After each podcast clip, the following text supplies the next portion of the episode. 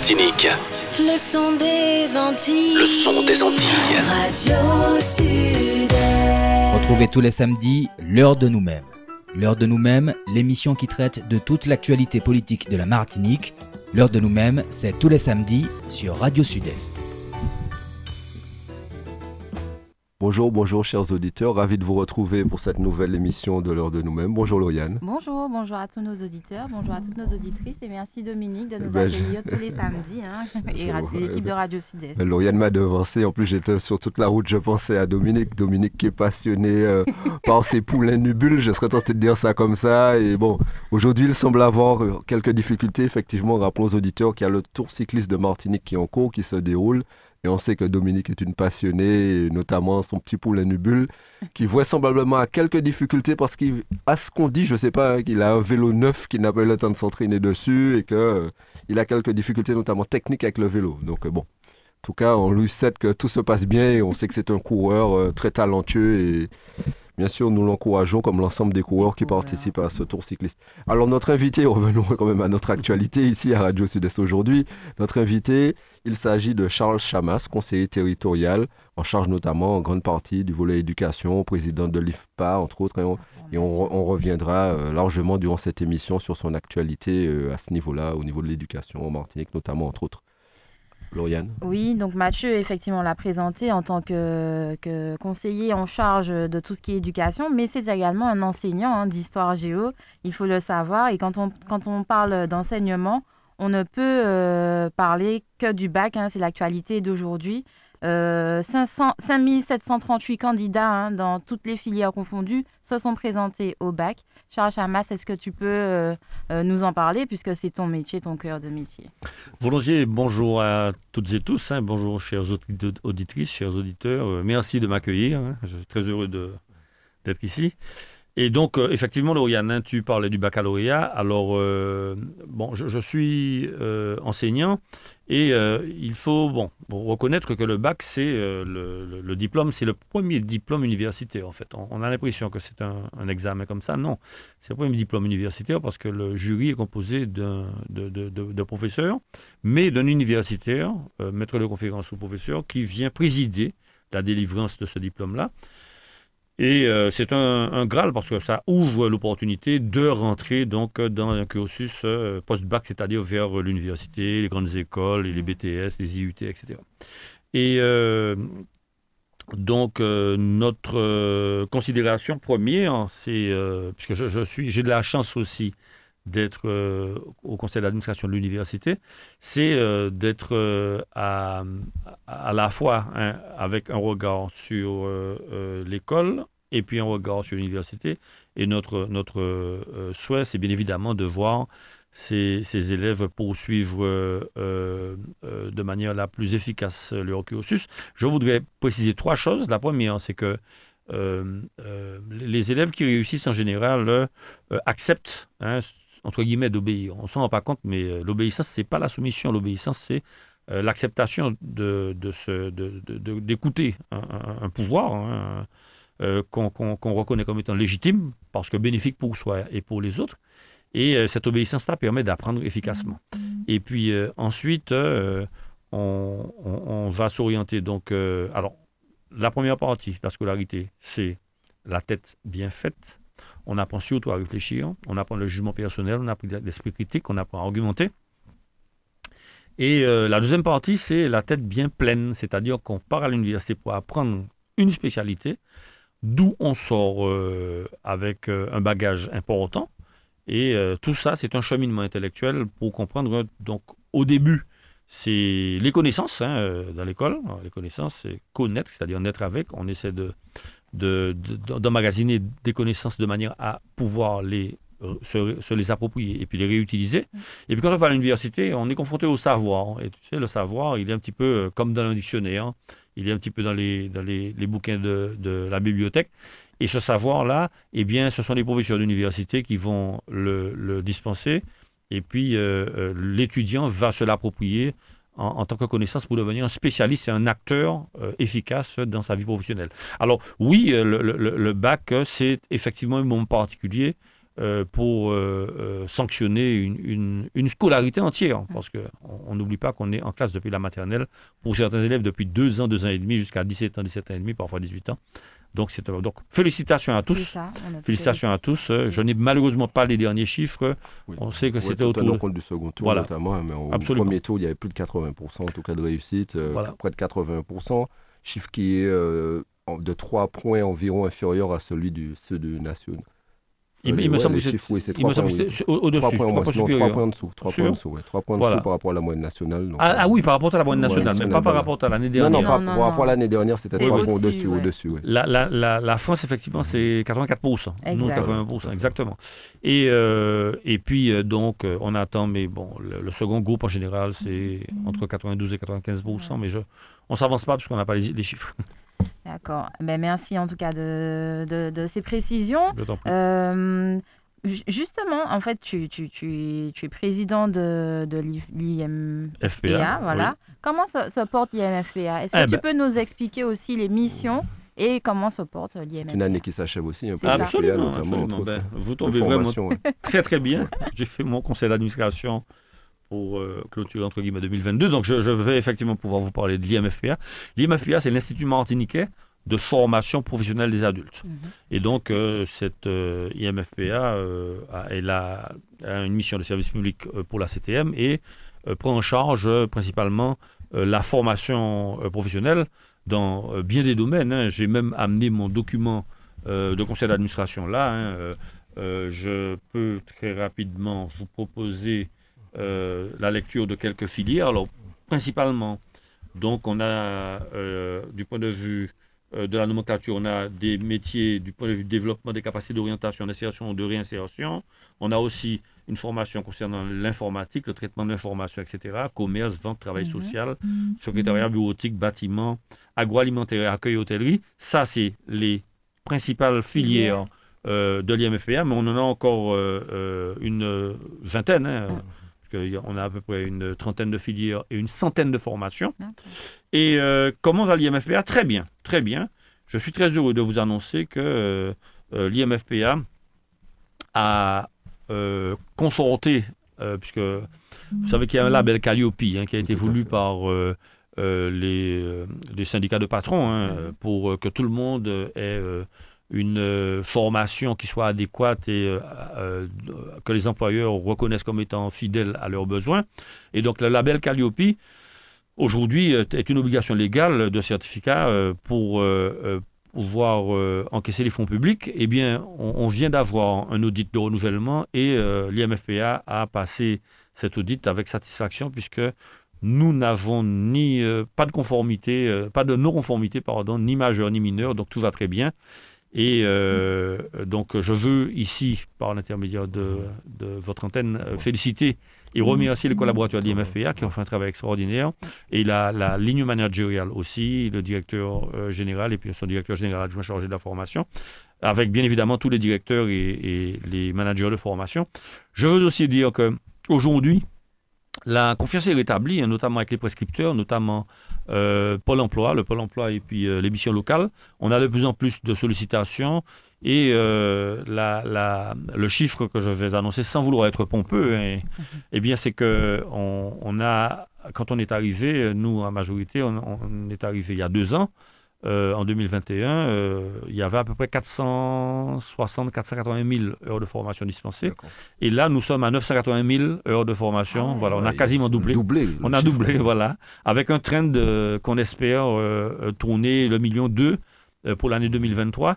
Euh, et j'aime autant vous dire, là encore, je vais regarder mes chiffres, puisqu'il y a, j'ai préparé l'émission, et euh, par exemple, le chiffre précis que je voudrais vous donner, c'est que en 2021, nous avions 41 sessions de formation qui avaient été réalisées.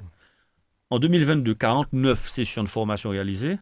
Et en juillet 2023, nous sommes à 45 sessions de formation. C'est-à-dire qu'en juillet, nous avons fait quasiment autant qu'à la fin de l'année 2022. Donc, l'IMFA va très bien. Et euh, nous sommes aussi hein, sur un, trend euh, de, de réformes pour euh, améliorer les plateaux techniques de la structure, avoir un plan pluriannuel d'investissement assez lourd, environ 10 millions d'euros.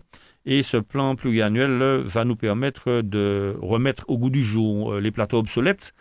Euh, on a euh, des conditions de travail qui évoluent dans les entreprises et euh, il faut absolument que les stagiaires soient formés avec des outils de formation les plus à même de pouvoir leur donner satisfaction. Et donc, euh, donc aujourd'hui, nous avons des plateaux euh, de l'auto, du froid, hein, qui seront rénovés entre 2023 et euh, 2024. Et puis nous avons euh, d'autres plateaux euh, techniques comme l'industrie, l'hôtellerie, la restauration, qui seront aussi réformés, euh, qui seront euh, aménagés dans, la foulée. Et euh, tout, ça, alors l'industrie, la mécanique auto, le froid, etc., tout ça, ce sont des métiers en tension. Et euh, on sait que euh, les artisans sont les premiers employeurs, et l'artisanat, c'est le premier corps de métier euh, en France et en Martinique. Donc, euh, plus on a des personnes qui sont formées à l'IMFPA, plus ces personnes peuvent euh, être embauchées, plus ces personnes peuvent créer leurs entreprises, ou alors monter en qualification, parce que n'oublions pas que nous avons aussi un accompagnement pour les personnes qui sont désireuses d'être en reconversion. Alors, pour finir le propos, avec la CTM et le président de la chimie, on a aussi développé d'autres activités, notamment Régie, un programme d'initiative territoriale qui concerne les NITS, hein, c'est-à-dire les personnes qui sont ni en formation, ni en emploi, ni euh, euh, euh, à, l'université, en fait, des personnes un petit peu délaissées esprits de tous les dispositifs qui existent. qui sont effectivement étrangers aux dispositifs qui existent. Eh bien, figurez-vous que euh, nous avons commencé avec un plan de cohésion, euh, une, une action socio-éducative, hein, et puis aujourd'hui, nous allons rentrer dans le dur avec la formation euh, de ces, ces personnes. Euh, Nous avons dépassé les 600, je n'ai pas les chiffres, nous avons dépassé les 600. Et le président de Chimie disait, vaut mieux euh, euh, 600 très bien formés plutôt que d'aller chercher Voilà. un- Un un- chiffre, voilà, ouais. des chiffres chiffre. qui ne...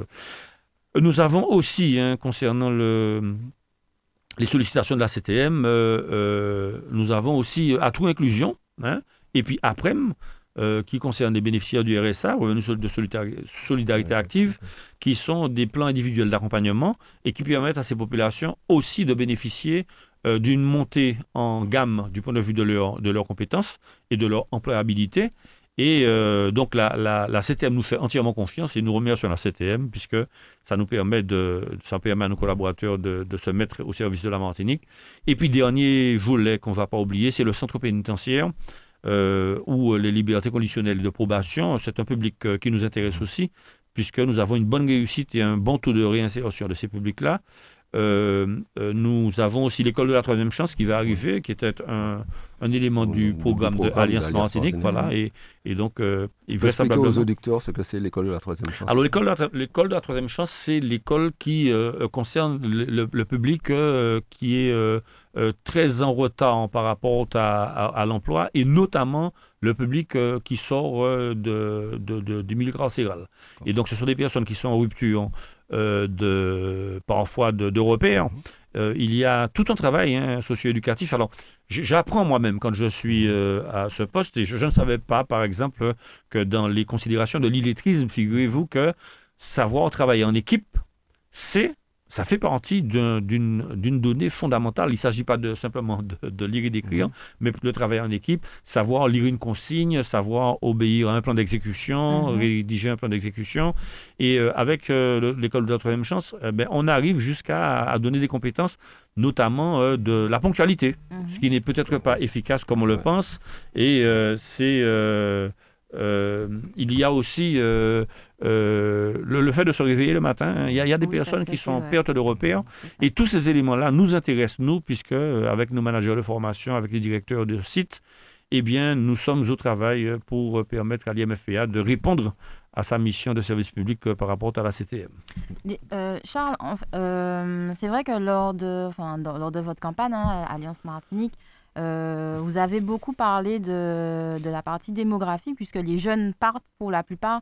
Est-ce que vos missions aussi permettent de fixer justement euh, ces adultes, jeunes ou moins jeunes, en fait, pour justement rester en Martinique et aussi euh, à, partir de, des missions, enfin, qu'elles qu'elles s'agrandissent pour aussi séduire d'autres personnes qui seraient peut-être, d'autres Martiniquais, qui seraient peut-être à l'Hexagone ou autre. et qui pourraient venir justement euh, contribuer ou euh, euh, participer à ces formations?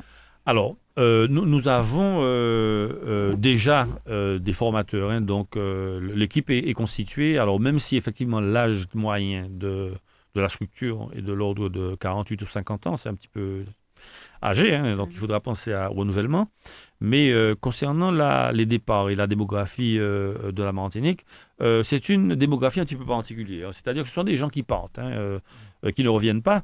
Le taux de renouvellement de génération doit être de 1,9, euh, donc il ne se remplace pas tout à fait. Mais je, souhaiterais dire que là, c'est plutôt le, le- le volet université, hein, puisque la CTM, la semaine dernière, hein, le président Lechimi, le, le président Geoffroy, ont signé une convention, convention de partenariat, qui fait que la CTM va donner euh, euh, 5 millions 6, euh, je crois, euh, de- d'euros, ou 5 millions d'euros, je ne vais pas m'avancer, 5 millions d'euros sur trois ans, avec un, un, euh, comité de pilotage hein, euh, qui va vérifier si euh, la politique euh, euh, mise en place par l'université va correspondre avec les besoins du territoire. Donc, comité de pilotage et puis un comité technique avec, M. Flamand qui sera là et qui sera, j'ai envie de dire, entre guillemets, l'ambassadeur de la CTM, de l'administratif de la CTM, en lien avec les universités et avec les équipes de la direction de l'université autour de M. le président Geoffroy, pour s'assurer donc que le- les, souhaits du président Letchimi euh, se fassent. Alors, je crois même, hein, euh, sans trahir le secret, que il y a une convention tripartite fait, avec ouais. le président Charlus également Voilà, pour que nous soyons euh, de concert, que ce soit tra- un travail d'équipe. Euh, euh, il y a donc, euh, euh, par exemple, il y aura un pôle du- des métiers de la mer. On sait que les métiers de la mer, ce n'est pas seulement la pêche, c'est aussi euh, la navigation, le cabotage, c'est aussi les métiers euh, de, de capitaine euh, euh, au long cours, c'est aussi l'aquaculture, euh, c'est et puis la recherche hein, Mhm. concernant euh, euh, le thermodynamisme, euh, euh, la mer en tant que ressource euh, euh, halieutique, mais aussi en tant que ressource énergétique. Enfin, un pôle métier de la mer, par exemple, qui est une ouverture nouvelle euh, pour euh, l'Université des Antilles, euh, sous, euh, la, la- avec la collaboration et le regard euh, bienveillant et accompagnateur de, de, de la CTM, puisque je vous dis que euh, nous, nous venons donc de, de signer. Alors, euh, c'est passé en conseil d'administration à l'université, mercredi, j'y étais. Et, euh, et, puis, et puis je pense que ça passera en plénière, Prochaine euh, plénière, ouais. en prochaine plénière. Donc euh, c'est bien parti. Voilà. Euh, Charles, on, on a parlé formation, on a parlé éducation, euh, tout cela mène vers l'emploi notamment. Il y a des chiffres en tout cas qui sont sortis du dernier rapport de l'INSEE euh, qui place la Martinique parmi le département euh, des, dit des Outre-mer avec le taux de chômage le moins important. Il est de 10% en Martinique quand il est de 19% en Guadeloupe et de 20% en Guyane. Parallèlement, il ces chiffres démontrent aussi qu'il y a une économie euh, qui ralentit pas malgré euh, les taux d'infl- les taux d'inflation qui sont d'environ 5-6% euh, que la consommation a continué, que notre économie se porte et l'activité économique se porte plus ou moins bien. Alors, ou- oui, Mathieu, euh, donc, euh, euh, effectivement, la Martinique s'en sort bien. Alors, il y a trois types d'inflation. Je vais commencer par ça. Mhm. Il y a euh, une inflation qui n'est pas mauvaise, celle qu'on connaît aujourd'hui, qui n'est pas bonne. hein. Celle qu'on connaît aujourd'hui, c'est l'inflation par les coûts. Quand on- il y a une inflation, une augmentation des prix, eh bien, ça, ça dépend des- de l'énergie. Et l'énergie, eh bien, euh, tous les produits transformés sont de l'énergie transformée, hein, puisqu'on a besoin de machines-outils. Et donc, euh, ces coûts sont effectivement sujets à ralentir la croissance économique. Et puis, il y a deux autres inflations, très rapidement, pour ne pas être docte. C'est l'inflation par la demande. Et cette inflation par la demande, là, c'est la consommation. Donc, c'est une bonne chose. Plus on consomme, plus on tire l'économie en haut. Et puis, l'inflation par la monnaie, ça ne nous concerne pas, puisqu'on n'a pas de monnaie, nous. C'est l'euro. euh, donc. Et, et euh, on- euh, force est de constater que l'économie martiniquaise se porte bien parce qu'il y a de la production de biens et de services. C'est ça, hein, l'économie. C'est la richesse, la production de richesse, donc de biens et de services ce qui permet euh, euh, donc euh, à l'activité de s'enclencher. Alors, très succinctement, quand on, produit des richesses, eh bien, si ces richesses obtiennent des, marchés, eh bien, ces marchés seront désireuses de consommer et la consommation va entraîner des embauches. Les embauches vont entraîner de nouvelles consommations et puis il y aura des taxes qui seront prélevées pour la collectivité et l'État et c'est ainsi qu'on on- on produit un cercle vertueux. Alors, particulièrement en Martinique, euh, sans vouloir encore une fois employer de grands mots, euh, euh, ce qu'on appelle le- le- le- la- les investissements productifs, c'est-à-dire qu'il y a aujourd'hui une volonté euh, de la CTM de participer à, par la commande publique et puis euh, par l'aide aux collectivités, hein, euh, un accompagnement euh, pour que les investissements puissent permettre de dégager de l'activité. Et cette activité-là, que ce soit par les agents publics ou que ce soit par le privé, et eh bien cette activité-là, elle va générer des recettes et puis ça va provoquer ce qu'on appelle la spirale vertueuse, c'est-à-dire la consommation. Et donc, je suis effectivement aussi agréablement surpris par les chiffres qui, dit, enfin, qui indiquent mmh. que la Martinique est au travail et euh, que euh, les choix, euh, pour l'instant, faits par, par la collectivité et par, bien évidemment, les équipes économiques, hein, eh bien, ces choix sont, sont porteurs. bon. Maintenant, oui, vas-y, vas-y. Non, vas-y, vas-y. Non, mais je, je disais, l'inflation est effectivement une difficulté parce que c'est une inflation, une inflation qui va, qui va perdurer, hélas. Hein. Aujourd'hui, euh, on sait que avec la crise qu'il y a en Europe, la crise géopolitique en Europe, euh, comme on a un fournisseur euh, de pétrole en moins qui est la Russie, on va s'approvisionner sur d'autres fronts et il est de bon, de bon jeu de bonne guerre que les, les, autres, les autres fournisseurs de pétrole augmentent un petit peu leur, leur prix. Et donc, c'est l'instabilité hein, du marché qui fait que les prix vont, vont augmenter, d'où l'intérêt qu'on a de se resituer vers notre euh, géographie cordiale, vers notre Caraïbe, parce que je pense qu'il y a des solutions qui euh, peuvent être euh, trouvées par rapport au fonctionnement économique, tout simplement, et ne pas simplement se satisfaire d'aller à 8000 km ou à 12 000 km trouver des partenaires économiques. On, on, a, on parlait du rapport de l'INSEE, de l'IEDOM, qui dit que les indicateurs économiques, notamment en Martinique, sont bons, sont bons fixes, et, économiques et notamment l'emploi aussi, ce qui se traduit parce que c'est en continuité. Euh, au niveau euh, national, on a vu que le SIOM, le SIOM c'est quoi? Le SIOM c'est le comité interministériel qui sera reporté. On sait que la collectivité territoriale avait fait 70 propositions, 70 propositions pour permettre le développement économique véritable de, cette euh, de la Martinique, qu'on puisse franchir un nouveau cap, je serais tenté de dire, et qu'on puisse aller beaucoup plus loin, que ce soit en matière de répartition des richesses, mais en termes de production, développement économique. Tu as parlé de coopération aussi avec nos frères et sœurs de la Caraïbe.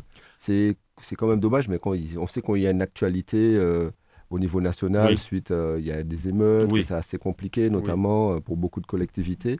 mais au-delà de ça, en tout cas, vous poussez pour que ces mesures puissent être mises en application et qu'on puisse, que le gouvernement puisse prendre en considération ces, propositions. Absolument. Alors, trois, choses. La, première, enfin, le SIOM, le Comité interministériel d'outre-mer, il ne décide de rien. Hein. donc, mhm. c'est euh, il est euh, réuni. C'est une instance, mhm. c'est pas une institution, c'est une instance qui est réunie et qui va discuter hein, avec les interlocuteurs de manière à écouter ce que nous, interlocuteurs, nous avons à dire. Et, et puis, alors la, deuxième, la deuxième chose, c'est que la, fameuse loi 3DS, hein, la loi sur la différenciation, décentralisation, déconcentration, euh, qui concerne euh, la volonté de faire simplifier hein, euh, l'action publique, de faire se simplifier l'action publique, eh bien cette fameuse 3, ds là elle avait pour but de, de, simplifier les choses. Sauf qu'aujourd'hui, on se rend compte que cette décentralisation-là, elle n'est pas suffisante. Et pourquoi un SIOM?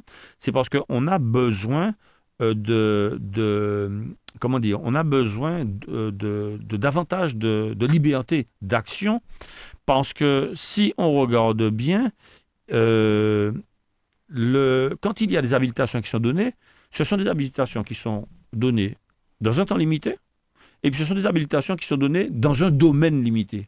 Ce qui fait que euh, euh, vous les avez et puis vous ne pouvez pas en tirer pleinement bénéfice et avantage parce que euh, on n'a pas le loisir de, l'essayer, on n'a pas le loisir d'élargir de, l'expérimentation, on n'a pas le loisir d'innover. Ce sont, ce sont des, habilitations qui sont corsetées hein, par, euh, par euh, l'État et c'est complexe. C'est comme si on vous disait bon, que vous avez soif, c'est très bien, mais qu'on vous donne un, panier PRC ou un crachat de l'eau en panier, ce n'est jamais intéressant. Et, donc, les habilitations aujourd'hui, elles ne sont pas suffisantes. C'est pour ça que euh, euh, on souhaite euh, enfin, que le président Letchimi, notamment avec les autres présidents des autres territoires des, océans, je dis territoires des océans pour mhm. ne pas parler d'outre-mer parce que c'est galvaudé, eh bien, il souhaiterait davantage de lois normatives, c'est-à-dire avec des normes particulières, davantage de, de lois normatives et de, de, pouvoirs normatifs pour nous, nous libérer de ce carcan législatif qui fait que la, la, disons que le- la, la situation institutionnelle actuelle n'est- pas intéressante. Vous, vous prenez, euh, en tout cas au sein de l'Alliance, un nouveau euh, changer de paradigme, notamment au terme de développement économique. Oui, oui, oui, oui. Alors, absolument. Euh, pour, pour- deux exemples. Le, le premier exemple, c'est ce que Nick Monrose appelle l'agroécologie. hein. On, on est aujourd'hui dans un, un système qui fait que euh, euh, nous, nous sommes euh, dans une économie de comptoir. C'est quoi une économie de comptoir? Aujourd'hui, on, va dans les supermarchés consommer des produits qui sont fabriqués en France. hein. Euh, 80% de la consommation euh, des Martiniquais euh, provient de la France. Et j'ai envie de dire que souvent, bon, il y a des lobbies, et puis il y a, de, de- gros commerçants, il y a des puissances d'argent.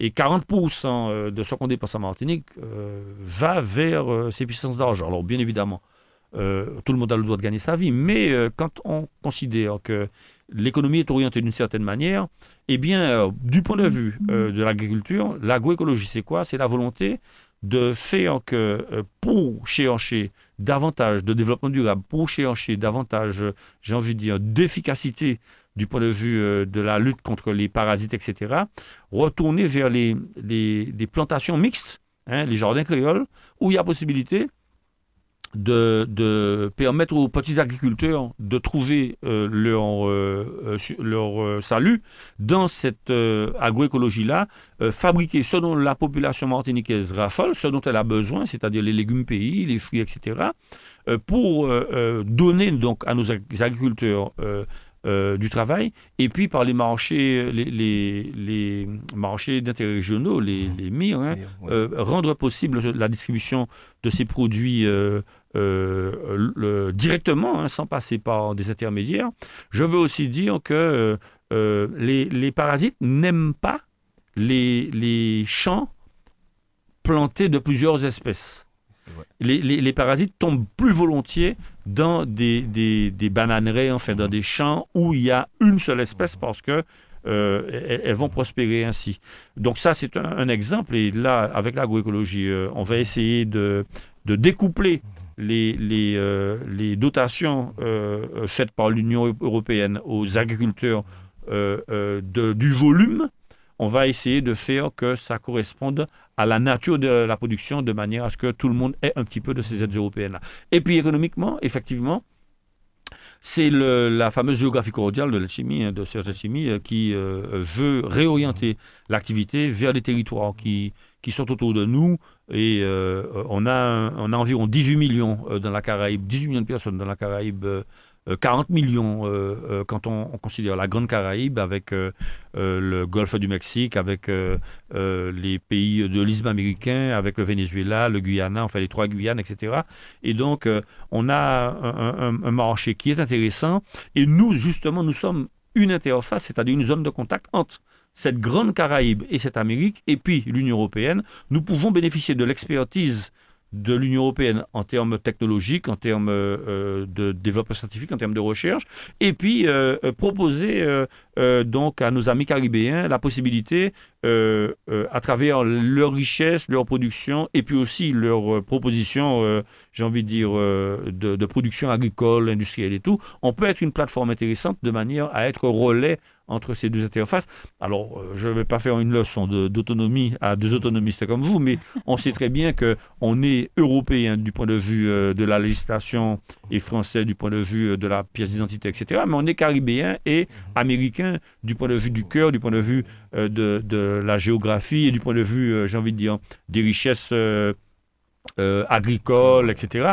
Donc, il faut absolument comme disait Serge Simi, il faut absolument que cette géographie cordiale nous bénéficie et pour que nous puissions jouer, j'ai envie de dire, sur ces deux leviers-là, de manière à ce que la Martinique, et pourquoi pas la Guadeloupe, bien évidemment, hein, soient des, terres, j'ai envie de dire, de- d'expérimentation et puis d'une sortie par le haut de ce que- qu'est aujourd'hui l'insularité, puisque l'insularité, euh, elle est aujourd'hui vue comme étant euh, assez négative.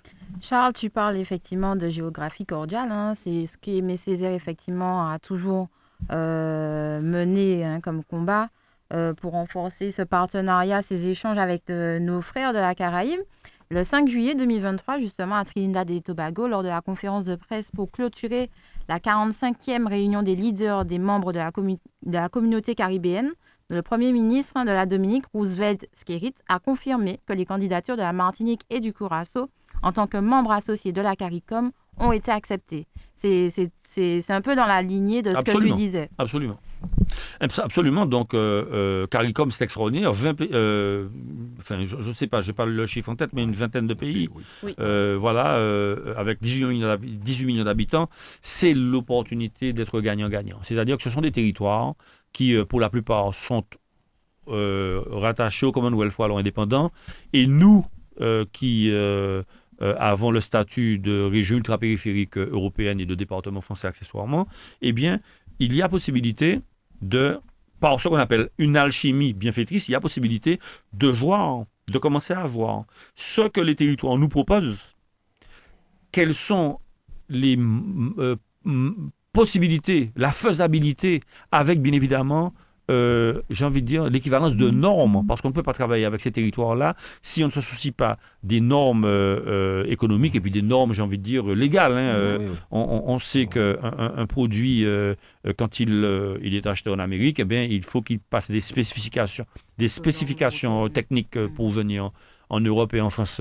Et donc, il, y a tout un travail qui est à faire au sein de cette CARICOM-là, parce que la CARICOM, ce n'est pas seulement une association d'États de la Caraïbe, c'est aussi euh, euh, la possibilité de développer un partenariat tant en termes de recherche agronomique, en termes de recherche tout court, parce que ces, ces, territoires connaissent également les problèmes sur la sargasse. Et voilà, on a une université, l'université des West Indies, qui est une université qui est très, très, très performante, avec possibilité pour l'université des Antilles de, de, se rapprocher d'elle.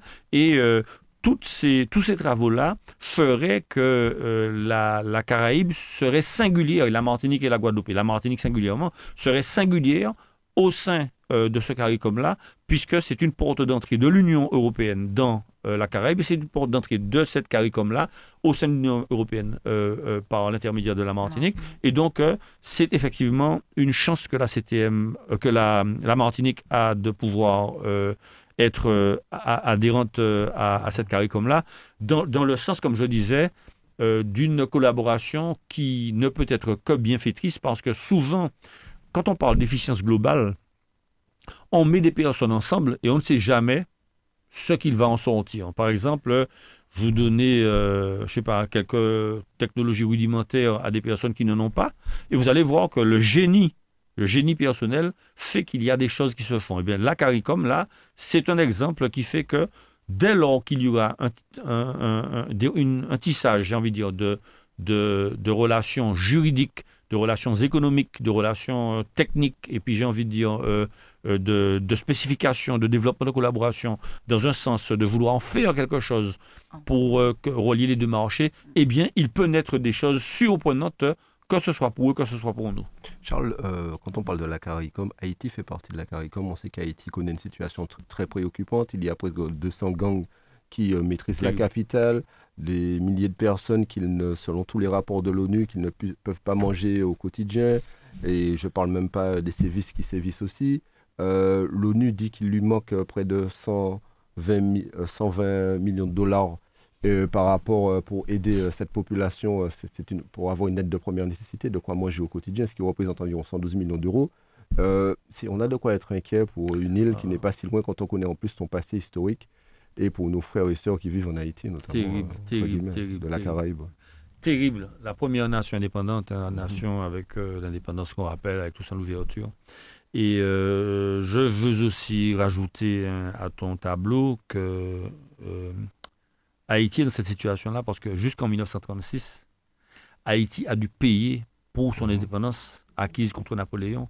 Ils ont versé 525 millions d'euros, l'équivalent de 525 millions d'euros de dédommagement aux différents régimes, aux différents régimes français. Ça a commencé bien évidemment par Napoléon. Après, il y a eu la,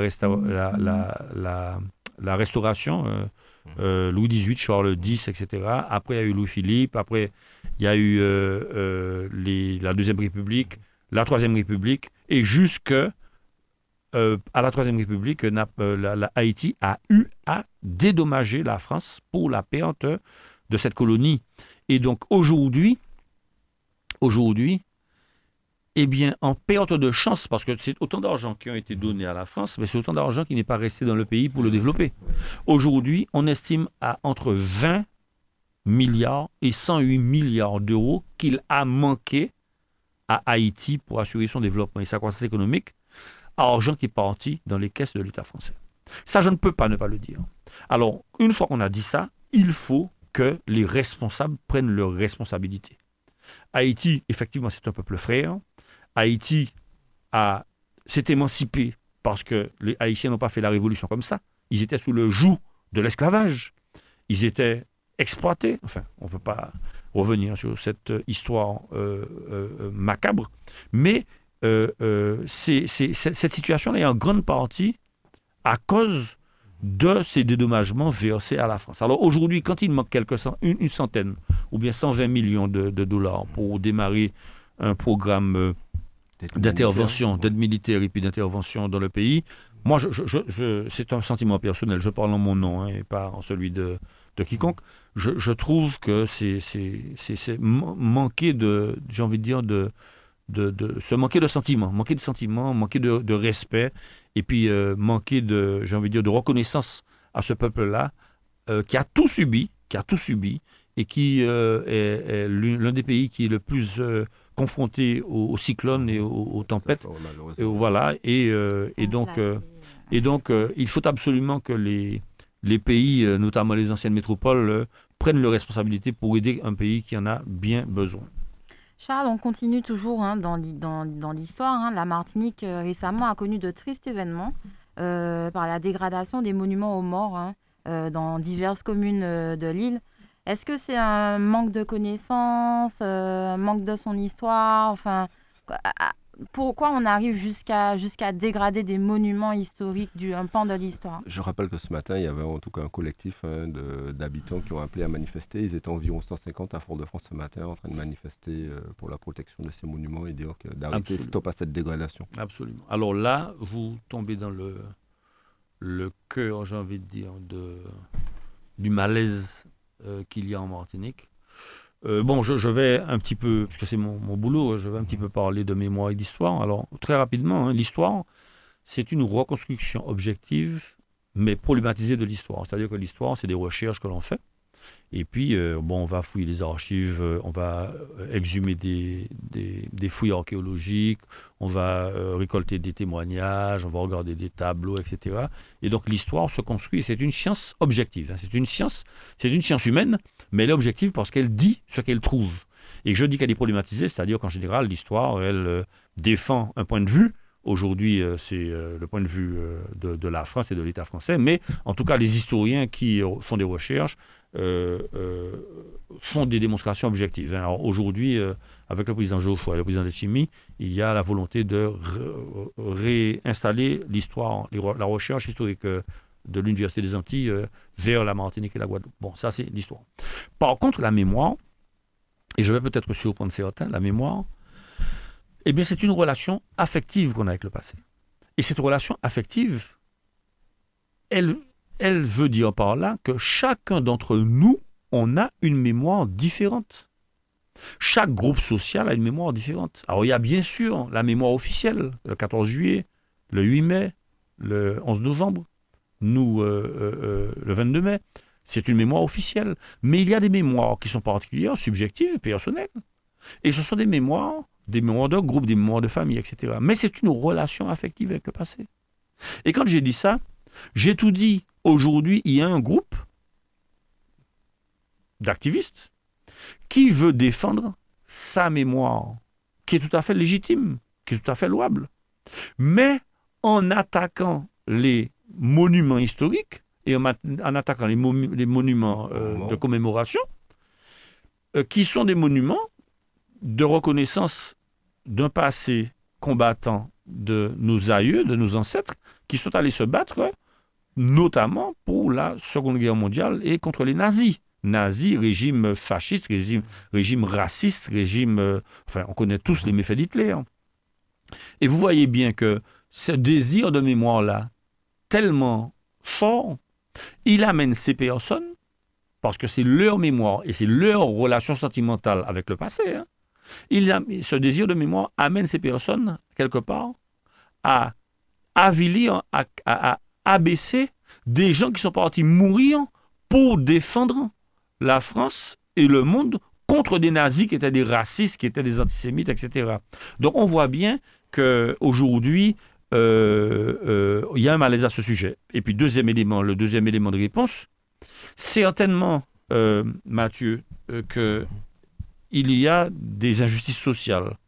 Il y a le malaise de la chlordécone. C'est évident. Hein. On sait aujourd'hui que la chlordécone, avec la, la, fameuse prescription, c'était une malhonnêteté juridique sans permission. je rappelle, le président Saint-Cyr, président du CAM, Philippe Saint-Cyr, universitaire, dit tout le temps que la prescription, elle n'est pas, elle n'est pas euh, constitutionnelle. C'est-à-dire qu'on peut, hein, il y a des, des, lois euh, qui peuvent euh, être modifiées. Oui, hein. Eh bien, là, la, la, prescription, dans ce cas-là, peut être faite, mais on voit bien que la chlordécone, c'est une injustice de l'État français, de la justice française contre nous. Eh bien, ces personnes-là disent, vous voyez, euh, comme euh, on est maltraité, eh bien nous, on ne respecte pas euh, les traces de leur, de leur passé. Et puis il y a aussi, bien évidemment, l'injustice foncière. 2% hein. de la population martiniquaise détient 50% de richesse foncière. Et tout ça fait une sorte de mélange dans l'esprit de ces gens-là qui se trompent de combat. Parce que ce n'est pas en, détruisant et en salissant les monuments aux morts que les choses, la chlordécone et que euh, une réforme foncière va, va intervenir. Hein. Euh, voilà, donc je, trouve dommage, effectivement. Non, ne nous trompons pas de combat. Les monuments aux morts sont euh, un, des monuments qui rendent hommage à des personnes qui ont été se battre pour défendre des idéaux souvent nobles. Hein. et donc, et puis, et puis la, paix hein, leur est due. À partir du moment où on décède, eh bien, je pense qu'on mérite un, minimum de respect.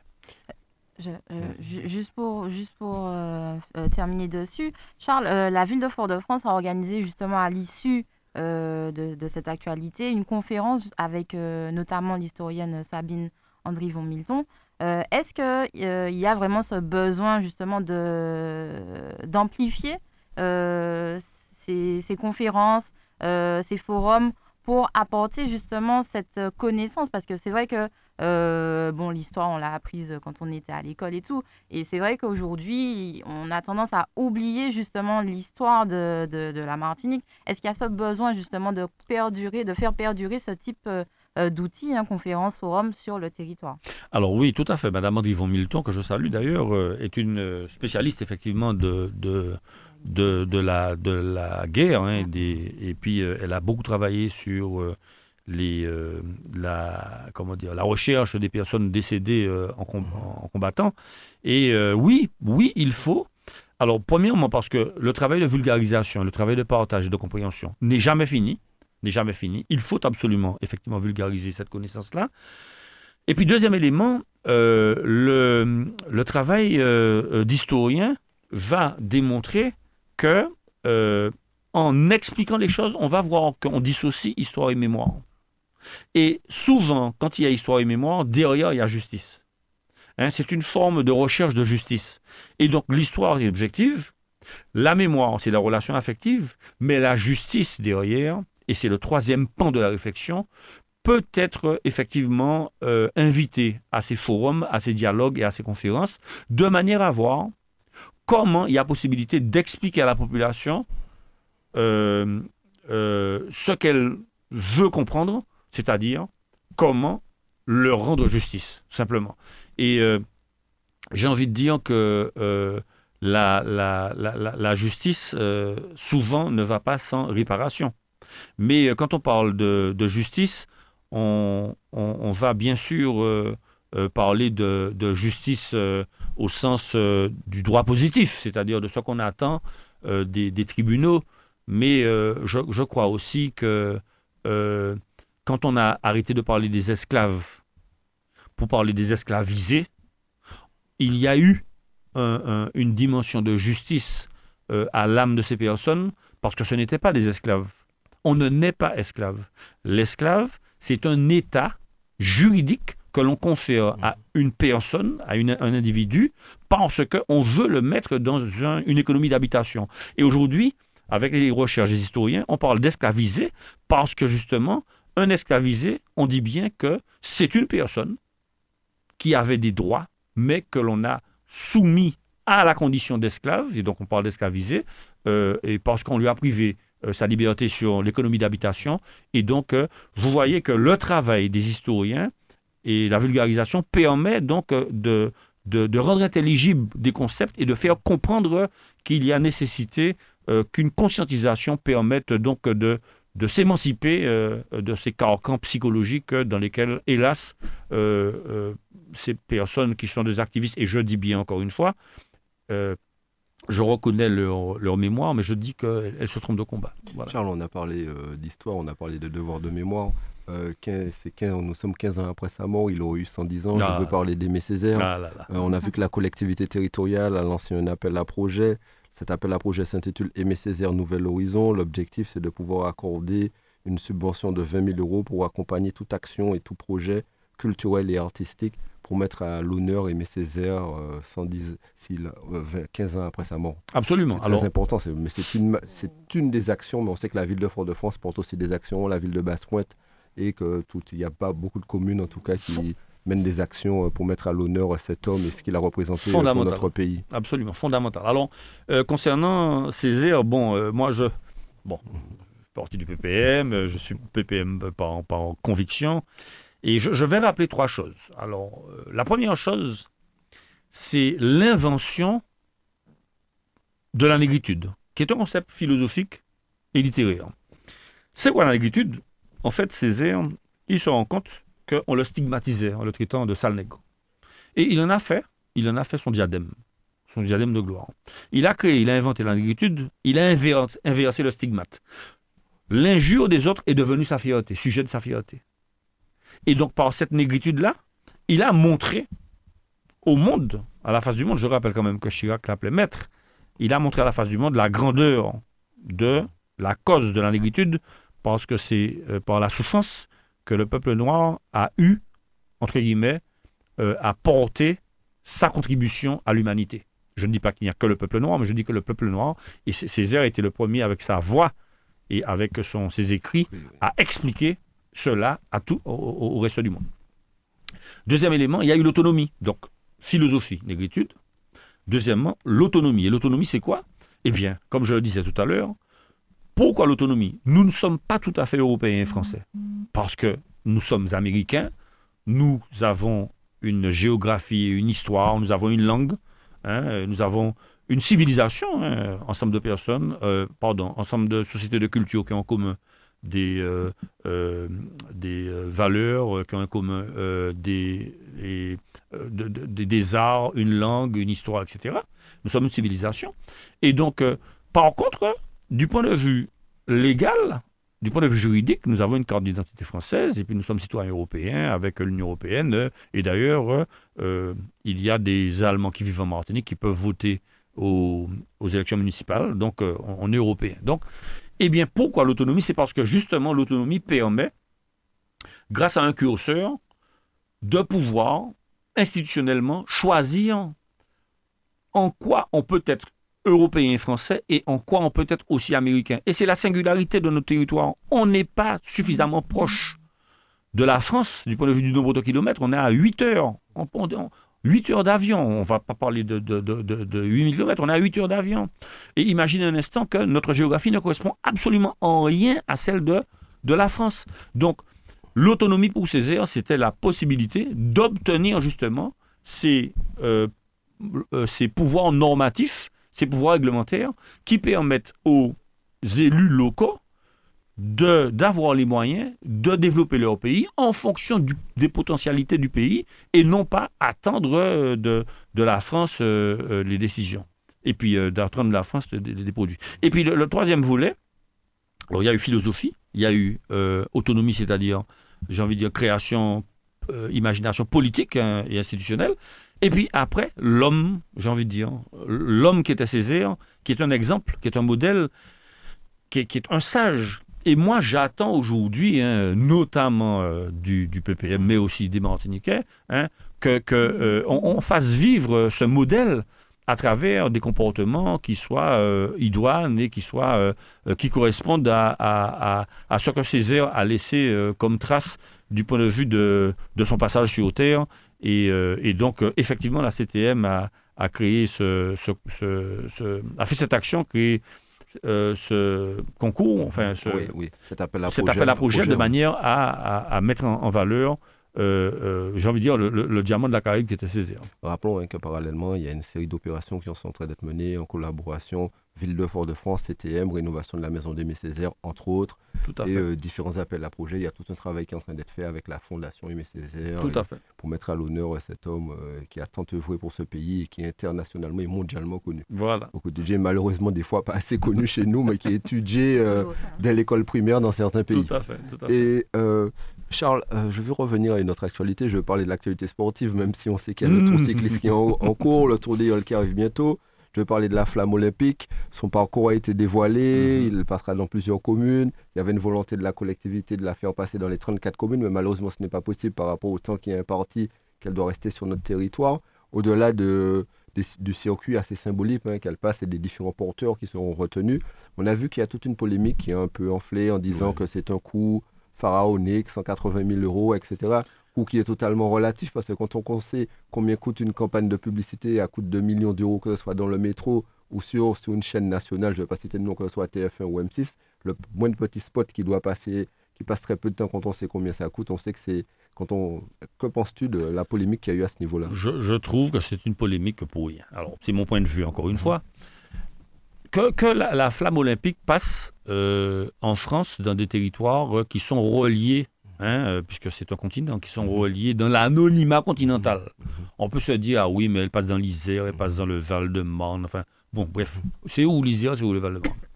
Par contre, nous, nous avons un territoire singulier, nous sommes une île. Et quand la flamme olympique passe sur une île, eh ben, elle est identifiée, cette île-là. Et moi, je trouve que ça fait caisse de résonance. Je ne sais pas si je me fais comprendre. Que ça passe euh, à Paris, à Marseille, à Lyon, à Toulouse, bon, c'est toujours la France. Mais pour nous, en Martinique, ça fait caisse de résonance. Et quand bien même ça passerait dans quelques communes, c'est toute la Martinique qui va en bénéficier parce que la flamme sera vue par les euh, nationaux de France, mais aussi par euh, le monde entier. Et ça sera un spot. C'est un moment donné où il y a possibilité d'attirer l'attention du monde sur cette flamme olympique-là pour que non seulement les communes, mais aussi le territoire dans son ensemble euh, euh, euh, soit vu à travers le monde. Donc, moi, je, enfin, je, ne, je ne m'aligne pas, mais je n'ai pas ce regard, euh, j'ai envie de dire, euh, comptable et euh, d'apothicaire sur les 180 000 euros. Moi, je pense que c'était bien joué. Si on m'avait posé la question, je- j'aurais été. D'ailleurs, bon, on l'a voté, hein, j'aurais été d'accord. Oui, tout à fait. Et quand, quand on parle de, de regard, on sait, que, comme tu l'as rappelé, que notamment parallèlement, la collectivité, elle a augmenté toutes ses dotations pour l'ensemble des ligues hein, de sport Absolument. et toutes les Absolument. associations aussi euh, en Martinique. Absolument. C'est un. Alors là, je sais que Mme Manin euh, euh, est attentive. euh, elle- elle- Et Ah. Félix Mérine, Félix Mérine aussi. Félix Mérine aussi, euh, absolument, ils sont- ils sont-. Très attentif et, et, euh, il euh, ne croyez pas. hein, euh, il, il- parfois, il, il n'hésite pas à, à- à dire ce qu'il pense quand- on les entend en commission. Donc, euh, ce sont des personnes qui sont tout à leur tâche. Alors, bon, je veux dire, les minorités aussi. hein, J'ai déjà entendu des minorités parler de don- donner leur contribution. et en général, le, le sport, il rassemble. hein. Le sport rassemble. euh, C'est ce sur quoi, en général, on est d'accord.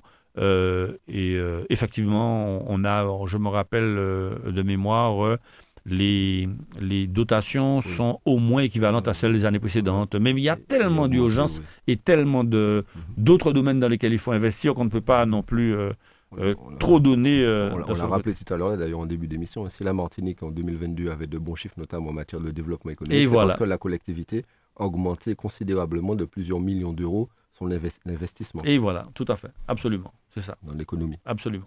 Charles, euh, donc on- effectivement, on a parlé d'Aimé Césaire, hein, et on ne peut, quand on parle d'Aimé Césaire, ne pas parler du CERMAC, hein, son œuvre euh, culturelle, euh, identitaire, artistique. Et, aujourd'hui, nous sommes dans la 52e édition du Festival culturel de Fort-de-France, avec une ouverture solennelle qui a eu lieu jeudi soir avec des groupes emblématiques hein, et des artistes emblématiques de la Martinique comme Quaxicolor et Justine Béroir. Un festival qui est également aux couleurs cette année, enfin, euh, qui parle de symbiose et qui est aux couleurs notamment de l'Afrique, euh, particulièrement du Cameroun, avec euh, des événements, hein. par exemple, comme une rencontre culinaire entre deux, chefs, Nat- Nathanaël Ducteil de Martinique et le chef camerounais Norbert Assaa. Euh, la jazz night habituelle euh, qu'on connaît chaque année, hein, qui, qui, qui séduit et qui rassemble avec des artistes de renom, hein, du Yolanda Brown, Spyro Guira, euh, sur la pelouse du parc Aimé Césaire. Également, euh, l'adaptation africaine du Boléro de Ravel, donc Un avec spectacle des, très demandé, Ah oui, avec très, trois très dates demandé, qui trois sont déjà complètes d'ailleurs. sur des sonorités africaines, avec notamment la chorale de Soweto.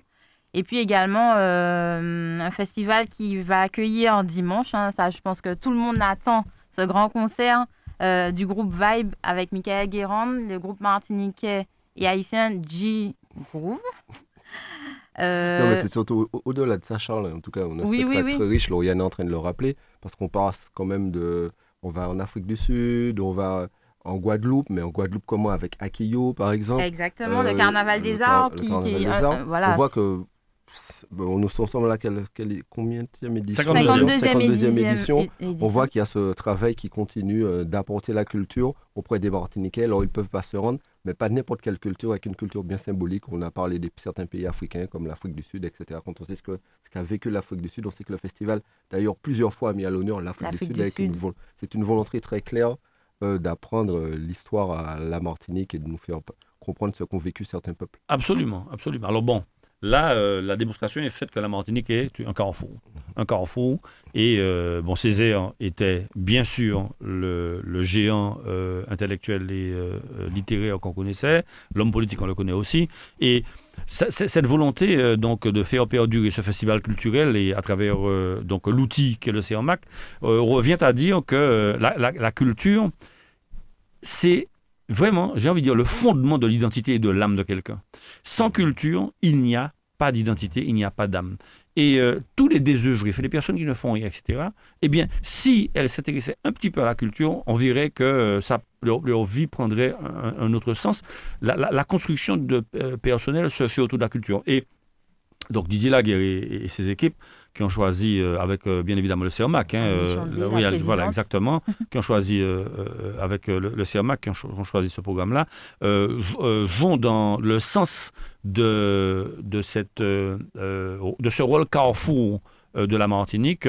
et moi aussi, je suis très impatient d'aller donc voir quelques, quelques euh, manifestations, quelques... Voilà, tout à fait. Oui, parce qu'on rappelons aussi qu'il n'y a pas que des grands spectacles, mais il y a notamment des spectacles dans De- les quartiers, de avec aussi. les centres culturels, Absolument. etc. Oui, un Et c'est un travail qui- de ramener la culture au sein des quartiers et- Absolument. et de la populariser, notamment auprès de certaines personnes qui n'ont pas forcément, qui peuvent pas forcément ni se déplacer, parce qu'on sait qu'on a une population vieillissante, mais ni pouvoir aller voir des spectacles avec de tels coûts, parce que quand on sait qu'il y a Oui. un spectacle où le ticket est vendu environ à 30 euros, Oui. quand on regarde au niveau national, ces mêmes tickets sont vendus 150. au début de les places. Alors, Lauriane l'a rappelé, 150, 150, 90, ouais. à partir de 90 euros, 150 euros pour les mêmes spectacles Tout à fait. qui en Martinique sont à, à À 35 30 euros. euros. Non, mais c'est, Ouais. c'est un, et là encore, c'est un- une volonté politique euh, de, de, de rendre cette culture-là accessible.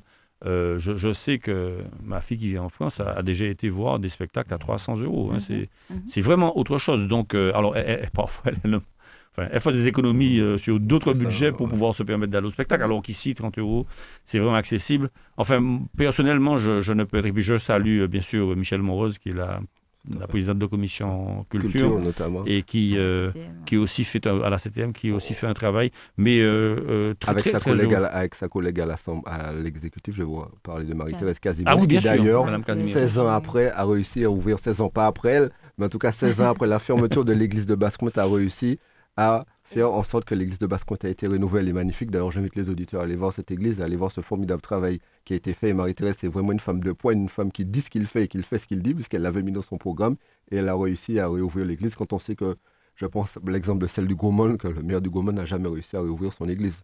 Malgré que Ouais, la CTM, malgré que la région de l'époque avait financé le, ce qu'ils appellent la tente de la rencontre, 500 000 euros, même s'ils nous avaient pas invités, mais ça c'est juste au passage, avait invité une autre personne en faisant croire que c'est elle qui l'avait financé.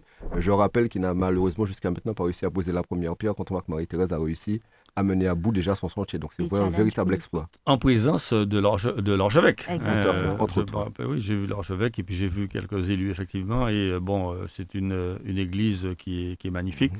Alors, euh, il faut absolument. euh, alors, petite précision, l'é- l'église c'est un lieu cultuel et, Oui, oui. et- et, euh, com- euh, un lieu, euh, j'ai envie de dire, euh, confessionnel. Oui. Mais c'est aussi un bâtiment euh, euh, pour euh, patrimonial, Oui. patrimonial.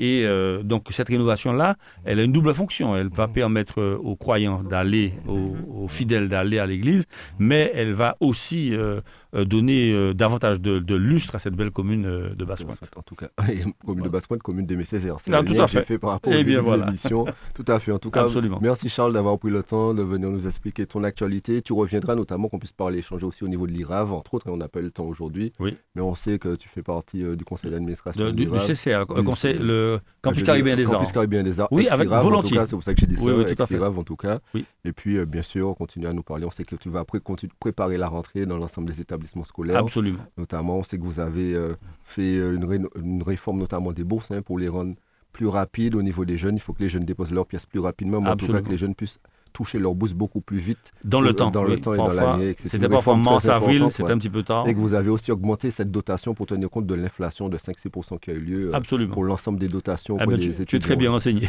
en, tout cas, en tout cas, tu reviendras car l'heure passe. Volontiers. Merci Lauriane. Merci. à Dominique. Merci à vous. Merci, Nous souhaitons à tous les auditeurs un bon week-end. Soyez prudents. Faites attention aux coureurs sur la course hein, pendant cette semaine qui arrive. Mm. Et puis, nous souhaitons à tout le monde un bon week-end. Et puis, surtout ceux qui sont déjà en vacances, de bonnes vacances, que nous sommes déjà dans le mois de juillet. Et nous vous donnons rendez-vous la semaine prochaine à la même heure. Merci encore à tout le monde. Merci, au revoir. Au revoir. Retrouvez tous les samedis l'heure de nous-mêmes. L'heure de nous-mêmes, l'émission qui traite de toute l'actualité politique de la Martinique. L'heure de nous-mêmes, c'est tous les samedis sur Radio Sud-Est. Le son des Antilles. Radio Sud-Est.